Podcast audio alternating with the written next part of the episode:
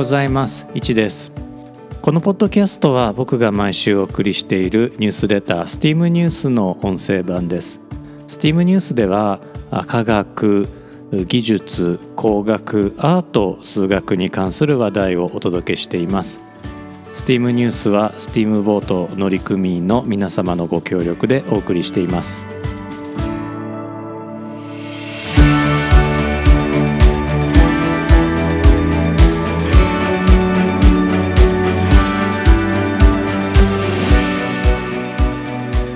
改めまして1です、えー、このポッドキャストは2022年の1月27日に収録しています。このポッドキャストで、えー、今回お届けしたいのは、まあ、少し変わった経歴をお持ちの天文学者ウィリアム・ハーシェルについてです。彼は音楽家にして天文学者でエンジニアでもありました。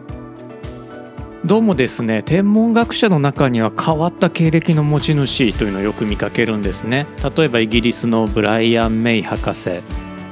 ー、ロックバンドクイーンのギタリストとしても有名です。他にもハッブル宇宙望遠鏡にその名前を残しているアメリカの天文学者エドウィン・ハッブル博士。彼はですねヘビーウェイト級のボクサーだったんですね。第一次世界大戦の時は少佐にまで上り詰めていますので軍人としての才能も終わりだったんでしょうね。彼は戦後に20世紀最高の天文学者と呼ばれるようになるわけで、まあ、天文学者っていうのはいろんな経歴の持ち主いらっしゃるものですね。そんな、まあ、興味深い天文学者の中で今回のポッドキャストではあハーシェルフレデリック・ウィリアム・ハーシェルについてお届け、していこうと思います。ハーシェルは出生名をフリードリヒ・ヴィルヘルム・ヘルシェルというんですね、まあ、ドイツ語なんですね。彼はドイツのハノファーに1738年11月15日に生まれています。彼は19歳でイギリスに渡って英語風にフレデリック・ウィリアム・ハーシェルと名乗ることになりますので、まあ、このポッドキャストの中でもハーシェルで、えー、統一したいと思います。当時ハノファーとイギリスはジョージ2世のもと同訓連合になっていまして、まあ、フランスとの戦争の雲行きが怪しくなった1755年にウィリアム・ハーシェルの父親アイザック・ハーシェルがウィリアムをイギリスへ疎開させてるんですね。その頃ウィリアムは軍楽隊でオーボエを吹いていたんですが、まあ、急いで英語を習得して、まあ、ついでになんでしょうかね。バイオリンハープシコードそれからオルガンも習得しています。まあ、僕はあの音楽には全くの素人なんですけれども、まあ、それでもこうオーボエとかバイオリンとかってこう単音の、まあ、いわゆるモノフォニックの楽器ですよね。でハープシコードとかオルガンとか、まあ、鍵盤を使ったポリフォニックな、まあ、こう和音が出せる楽器と両方このハーシェルウィリアム・ハーシェルはあの弾けたということで、まあ、結構あの音楽の才能っていうのはあったんじゃないかな結構失礼ですよねめちゃくちゃあったんじゃないかなと思います。えー、ウィリアム・ハーシェルは24もの交響曲の他に競争曲それから教会音楽も手掛けています。彼の交響曲ってあの YouTube で聴くことができるのであのぜひね、えー、検索してみてください。僕があの、えー、メールでお送りしているニュースレターの方ではあの YouTube のリンクを貼り付けています。彼はですねイギリスに渡った後ニューカッスルオーケストラの第一バイオリンを務めた後リーズそれからハリファックスそしてバース、まあ、これイギリスの地名ですね。それぞれの教会でオルガン奏者にもなっています。教会のオルガン弾きってなんか僕も個人的にはすごく憧れます。ウィリアム・ハーシェルは18世紀のフィロマスという人種でした。フィロマスというのは日本語訳がまだないんですが中国語で愛学問的人というそうです。これあの学問を愛する人という意味ですね、まあ、このポッドキャストのリスナーさんも、えー、フィロマスだと僕は思います。イギリスに渡ってからのウィリアム・ハーシェルは熱心に天文学を学び始めます、えー、彼の読書履歴が残っているんですけれどもこんな感じです。えロバート・スミス和声音楽における音の科学。同じくロバート・スミス、えー、光学大全、まあ、光学オプティクスの本ですね、えー、ジェームス・ファーガソンアイザック・ニュートン教の原理に基づく天文学の解説並びに数学を消さぬものへの詳細なる説明。ウィリアム・エマーソン三角法の基本。ウィリアム・エマーソン光学の基本、えー、ウィリアム・エマーソン力学の原理、まあ、なんと勉強家なんでしょうかね、えー、そんなハーシェルの天文学への貢献。これからご紹介したいと思います。イギリスのバースでオルガン奏者になったウィリアム・ハーシェルは妹のカロラインを呼び寄せ一緒に住むようになります。カロラインはこの兄ウィリアムの天体観測の助手をしつつ、まあ、自身でも彗星の発見など功績を残しています。彗星というのはあのマーキュリーじゃなくてコメットの方ですね。今でもこうアマチュア天文学者の間で彗星、まあ、コメット発見するというのは結構こう憧れの業績であの一つ見つけるとコメットハンターと呼ばれたりとかするんですけれども、まあ、そのカロライン・ハーシェルもコメットハンターだったということですね。そしてですね運命の1781年3月13日ウィリアム・ハーシェルとカロライン・ハーシェルはまあバースの自宅で天王星を発見しました天王星は土星の外側を回る惑星で時期によっては肉眼で見えることもあるようです、まあ、僕は肉眼で見たことはないんですがあのタイミングが良ければね、え肉眼で見えることもあるそうです実際1690年にイギリスの天文学者ジョン・フラムスティードがお牛座34番星として観測記録を残した星が、まあ、後に天王星であったことが分かっています。ウィリアム・ハーシェルも当初は未知の彗星だと考えたようなんですが、まあ、彗星にしては軌道が違うということが分かって土星の外側を回る惑星だということがね、えー、計算で分かったそうなんですね。ハーシェルはこの新惑星に、まあ、当時のイギリス国王ジョージ3世の名前を付けてジョージの惑星と呼んだんですよ。これなかなかできないことですよね。自分の名前つけちゃいますよね。ハーシェルの惑星と呼びたいところですよね。まあ、彼は謙虚にもジョージの惑星と呼んだので、えーまあ、彼の名声ハーシェルの名声は高まったんですが、まあ、残念ながらイギリス以外ではこのジョージの惑星という呼び方は広まりませんでした。ま、残念ながらというかあのー、当時のね、えー、ジョージ3世の影響権以外では、まあ、逆に良かったのかもしれないですね。天体にこう王様の名前ついてるとちょっと受け入れられない文化もあると思うのでで結局はですねドイツの天文学者ヨハン・ボーデが名付けたウラノス、まあ、これ英語ではウラヌスですね、えー、このウラノスの方が普及して、まあ、その訳語である天皇制が漢字文化圏にも広まりました。当時フランスではハーシェルの惑星という呼び方もね、えー、普及しかけたそうなんですけれども結局ウラヌスの方になりました。これよくよく考えると非常にいいネーミングなんですね。えー、ウラノスはギリシャ神話における天空の神なんですが実はもっと重要な役割を担っています。ギリシャ神話は大地の女神ガイアから始まります、まあ、何事も理屈を求めたギリシャ人ですから全ての神々には生みの母がいるんですね。えところがガイアだけは例外で混沌つまりカオスから生まれたことになっています。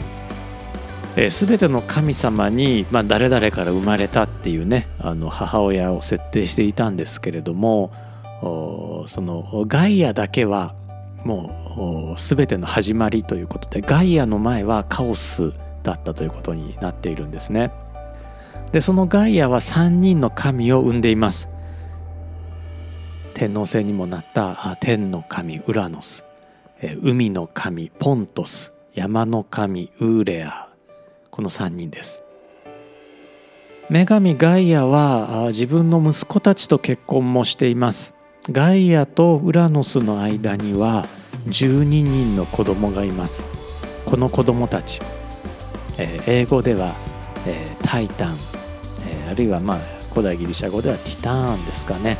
え、日本語では巨神族というふうに呼ばれています、えー、12中の巨神ですね。あの巨大な神巨神です。この十二中の中の長にあたるのが大地と農耕の神クロノスでした。このクロノスなんですが父親ウラノスを殺して全宇宙の神を継承します。土星を英語でサターンと呼びますがこれはローマ神話に出てくる大地と農耕の神サテルヌスから来ています。大地と農耕の神。そうなんです。サトゥルヌスはギリシャ神話のクロノスと同一視されていました。実際現在でも土星はギリシャ語でクロノスと呼びます。あつまり土星はクロノスなんですね、えー、土星がクロノスだからその外側の惑星がウラノス。まあお父さんのウラノス、えー、ということになるんですね。まあそういうふうにボーデは考えたわけですね。えー、父親ウラノス、まあ、天皇星を殺したクロノス土星ですが彼はですね息子ゼウスによって撃たれているんです。ゼウスはギリシャ神話の最高神、まあ、大神で天空で最も明るい星木星とみなされました。木星はもちろん英語ではジュピターですがこれはローマ神話の最高神ユピテル。つまりギリシャ神話のゼウスです。ということは木星ゼウス土星クロノス天王星ウラノスと3代続いてるわけですね。木星土星天王星とね地球から近い順に並ぶわけですけれどもそれがそのままゼウスクロノスウラノスゼウスのお父さんクロノスクロノスのお父さんウラノスというふうにね3代続いてるわけです。ところがですね話はここで終わらないんですね。木星よりも一つ内側の惑星火星。英語ではマーズですね。もちろん、えー、ローマ神話の軍神マルスが語源です。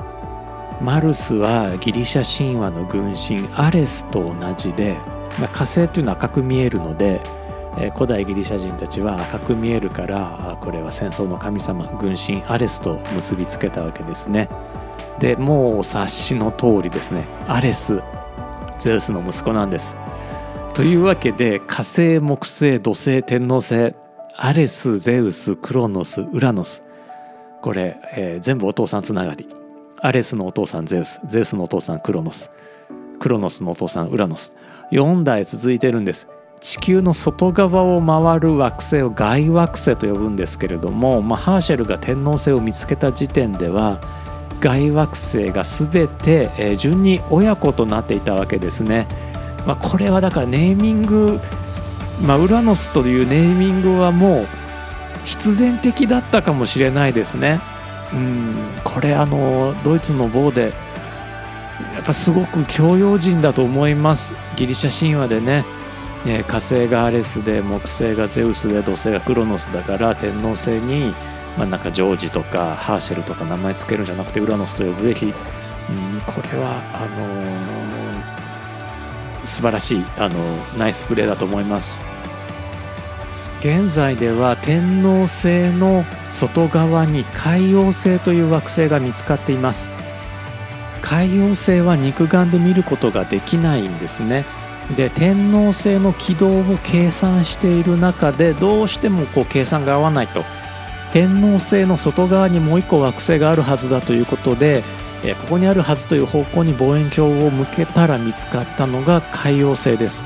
で海王星のネーミングはこの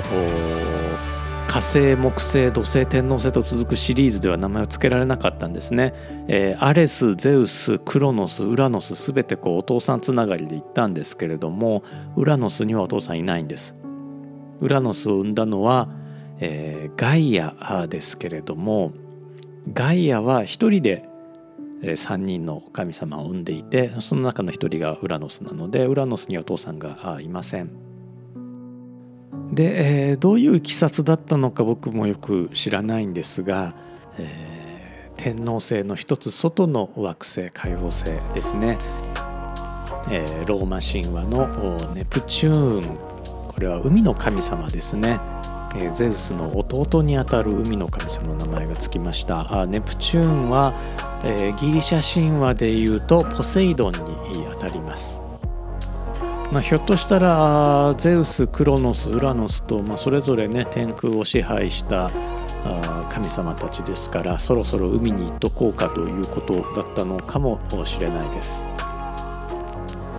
えさてそんな天王星を発見したハーシェルなんですが生涯でなんと400台以上の望遠鏡を制作しています、まあ、とりわけ有名なのはあ彼の妹カロラインとともに1785年から4年かけて、えー、完成させた40フィート望遠鏡です。望遠鏡の性能を測る指標として望遠鏡の主鏡の大きさがよく使われます。主鏡というのは望遠鏡のメインとなる鏡ですね。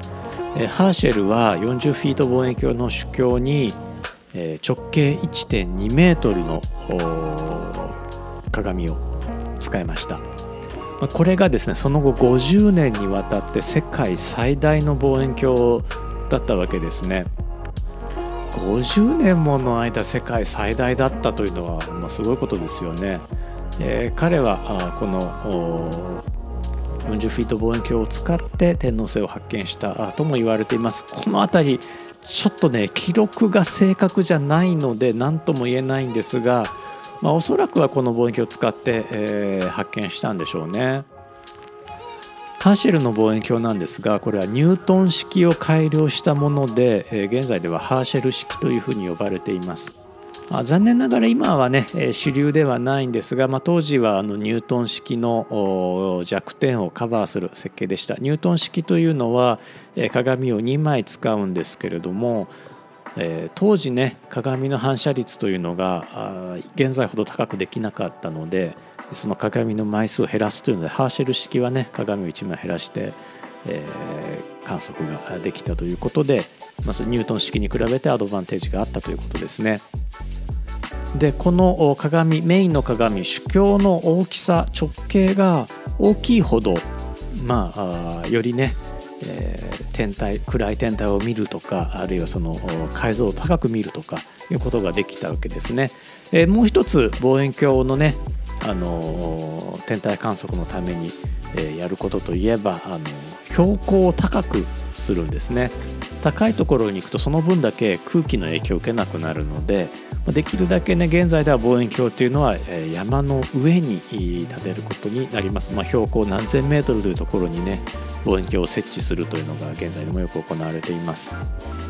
ハーシェルの40フィート望遠鏡なんですが老朽化のためにハーシェルの息子ジョンによって解体されてしまいました。まあなんかねあの壊れてきても崩れてくるということで、えー、解体されてしまったんですがあその代わりといってはなんですけれども彼の名前は残っています。ウィリアム・ハーシェル望遠鏡と名付けられた大型望遠鏡が大西洋のカナリア諸島の標高2344メートルの山の上でこちらは現在も稼働しています。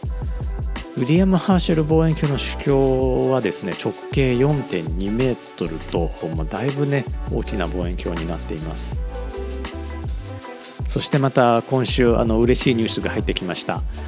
ジェームズ・ウェッブ宇宙望遠鏡というですね、えーまあ、NASA とそれから欧州の宇宙開発機構が共同で、えー、開発した宇宙望遠鏡ですね。予定されていた第2ラグランジュ点に到達しました。この場所はですね地球上のどんな山の上よりも天体観測に適している場所なんですね。それどころか、まあ、地球から修理に訪れるわけにはいかないという点を除いてはハッブル宇宙望遠鏡が周回する地上 600km の軌道よりも優れている場所です。第2ラグランジュ点は太陽の光が地球の影によってブロックされる場所なので、えー、なおかつね、えー、重力的にも安定した軌道になるので天体観測に、まあ、最も適した場所なんですね。ジェームス・ウェッブ、えー、宇宙望遠鏡の、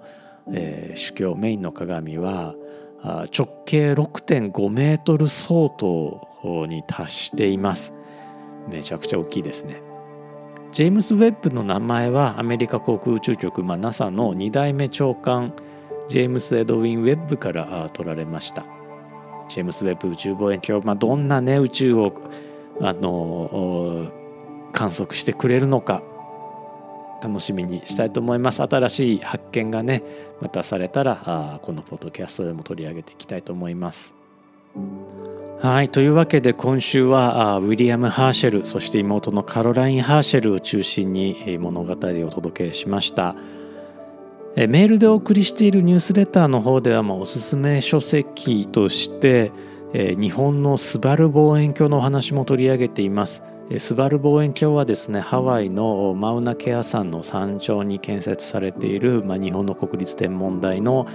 望遠鏡なんですけれどもこちらはですねその直径が8.2メートルある主鏡を使っていまして、まあ、これ世界最大級のものですね。今はねもう少し大きな望遠鏡もあるんですが、まあ、これでも最大級というふうにね、え呼んで差し支えないと思います。めちゃくちゃ大きいです。それからニュースレターの方ではあのいつもおすすめのね TED トークもご紹介してるんですけれどもこの TED トークの方ではさらに大きな望遠鏡のお話のトークをご紹介しています。巨大マゼラン望遠鏡という望遠鏡でこれはチリに建設中なんですが直径8.4メートルの主鏡を7枚備えているということで、まあ、これあの完成するとですね直径22メートル相当の性能を発揮するそうなんですね。22メートルっていうとすごいですね。こちらは宇宙にあるジェームス・ウェッブ宇宙望遠鏡と、まあ、同時にね稼働させて、えー、両方のデータを付き合わせながら活用される見込みです。現在ではね、え地上の望遠鏡と宇宙望遠鏡と同時にこの稼働させて、えそのデータをね、え両方使うというのが主流なんだそうでこれもね楽しみですね。一体どんな宇宙が見えるようになるのか。世の中にはねその宇宙を観測して、えー、何になるの？それは知的好奇心を満たす以外に何かご利益があるの？っていうふうにね思われる方もいらっしゃると思うんですけれども宇宙を知るということは